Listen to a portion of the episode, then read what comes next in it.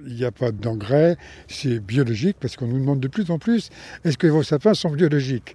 Et ça, c'est cultivé sans engrais, sans produits chimiques.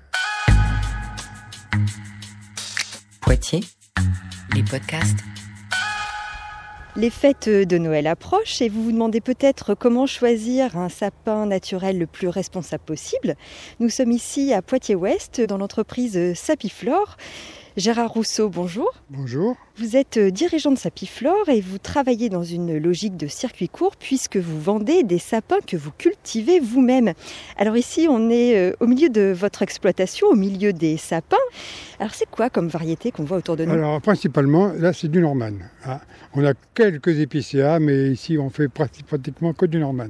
À quoi on reconnaît un Norman? Au feuillage, qui a des, aiguilles... Euh, plus épaisse que l'épicéa, qui est d'un vert, euh, vert foncé. Et l'avantage, c'est que c'est lorsque le sapin est coupé, les, aiguilles ne tombent pas. Elles sèchent sur la branche. Et qu'est-ce que préfèrent les gens? Qu'est-ce qu'ils achètent en général? En général, euh, maintenant, c'est le Norman. Ah, on a quand même toujours des gens qui ne veulent pas quitter l'épicéa parce qu'il y a une question d'odeur. L'épicéa sent très bon, que le Norman n'a pas d'odeur. Par exemple, ce sapin, si on s'approche, ça sent rien. Voilà, ça sent rien du tout. Et l'épicéa, si on frotte un peu, ben, ça sent vraiment la sève de pain. Nous sommes ici au bord de la rocade, euh, à proximité de la zone de la République. On est loin d'imaginer qu'il peut y avoir euh, des sapins qui poussent ici. Il y en a combien? Oh, euh, Ici, là, il y en a environ 350-400 à peu près. Il y en a pas. Pas ici, c'est une toute petite exploitation. Hein. Donc vous dites une toute petite exploitation. Vous avez également une exploitation en Corrèze et vous avez euh, récemment fait l'acquisition euh, d'un terrain à Brion, euh, à côté de Jancé. L'idée c'est quoi? C'est de pouvoir cultiver le plus localement possible? Le plus localement possible, voilà. Pour éviter des déplacements qui sont, qui sont très longs et, très fatigants. Donc on va cultiver au plus près de Poitiers parce que vous vendez des sapins frais. Vous les appelez comme ça, c'est ça Voilà, disons que nous, notre politique, c'est de couper toujours au dernier moment et avoir des sapins le plus frais possible. C'est quoi l'avantage? Ben, L'avantage, un, sapin qui est coupé euh, juste avant Noël tiendra plus longtemps dans, le, dans une maison qui est chauffée à 21 ou 22 degrés. Euh, en, principe, même, même si les aiguilles ne tombent pas, les branches ne sèchent pas. Parce que autrement, qu'est-ce qui se pratique? Les sapins sont coupés euh, longtemps à l'avance dans certaines autres entreprises? Dans, les grosses, grosses entreprises, les sapins sont coupés très, très, très longtemps à l'avance. Hein. Ça arrive un mois, un mois et demi. Euh, c'est facile. Pour cultiver euh, les sapins, est-ce que vous êtes dans une démarche raisonnée? Oui, parce que disons que nous, il n'y a pas d'engrais, c'est biologique, parce qu'on nous demande de plus en plus, est-ce que vos sapins sont biologiques? Et ça, c'est cultivé sans engrais, sans produits chimiques. Et on, cultive vraiment ce qu'on a besoin euh, à faire à mesure. On plante que des, de petites quantités pour avoir toujours euh, les tailles, euh, pour nous, les, tailles qu'il nous faut. On n'en cultive pas trop à la fois. Et vous avez un label? Non, non, on n'a pas de label. Non. c'est notre principe de, les cultiver comme ça depuis toujours. Pourquoi? Ça répond à des valeurs pour vous? Euh, bah, Oui, oui, effectivement, parce que de, mettre des produits chimiques, j'ai toujours été contre, que ce soit dans les cultures des légumes ou, de, ou pour les sapins encore particulièrement. Sandra Lardier, vous êtes responsable du pôle accompagnement à la réduction des déchets de Grand Poitiers.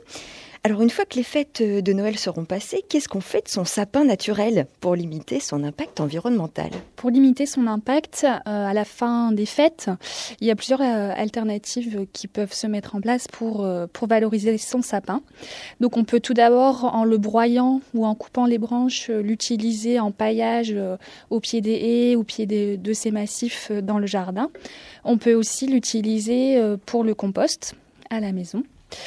Euh, pour ceux qui n'auraient pas de jardin, euh, les sapins peuvent être apportés en déchetterie et ils seront broyés et utilisés et transformés en compost.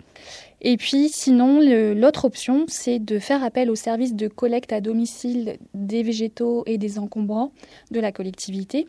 Et euh, vous pouvez bénéficier en fait d'un enlèvement gratuit dans la limite d'un mètre cube par an. Et que deviendra le sapin dans ce cas-là?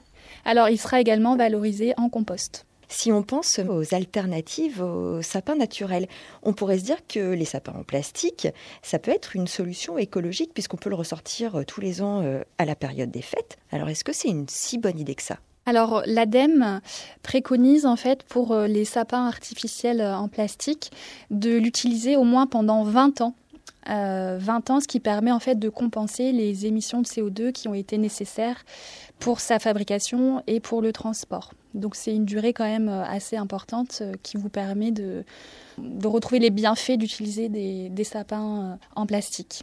Quelque part, c'est une fausse bonne idée à court terme. À court terme, effectivement.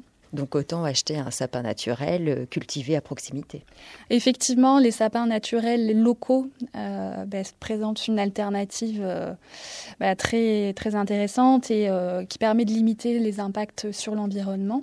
Et puis aujourd'hui, on voit fleurir un, plein d'autres idées pour des sapins différents, on va dire. Donc ça peut être des sapins en bois ou ça peut être des alternatives comme faire son sapin avec des livres ou de la récup, des planches. Ça peut être aussi utiliser euh, une plante verte à la maison à décorer. Voilà, il y a plein d'autres astuces qui permettent euh, aussi bah, de ne pas forcément utiliser des sapins naturels. Et vous, à quoi ressemblera votre sapin? Alors j'ai un magnifique cactus euh, à la maison qui fera très bien l'affaire avec une petite guirlande. Voilà. Poitiers, les podcasts.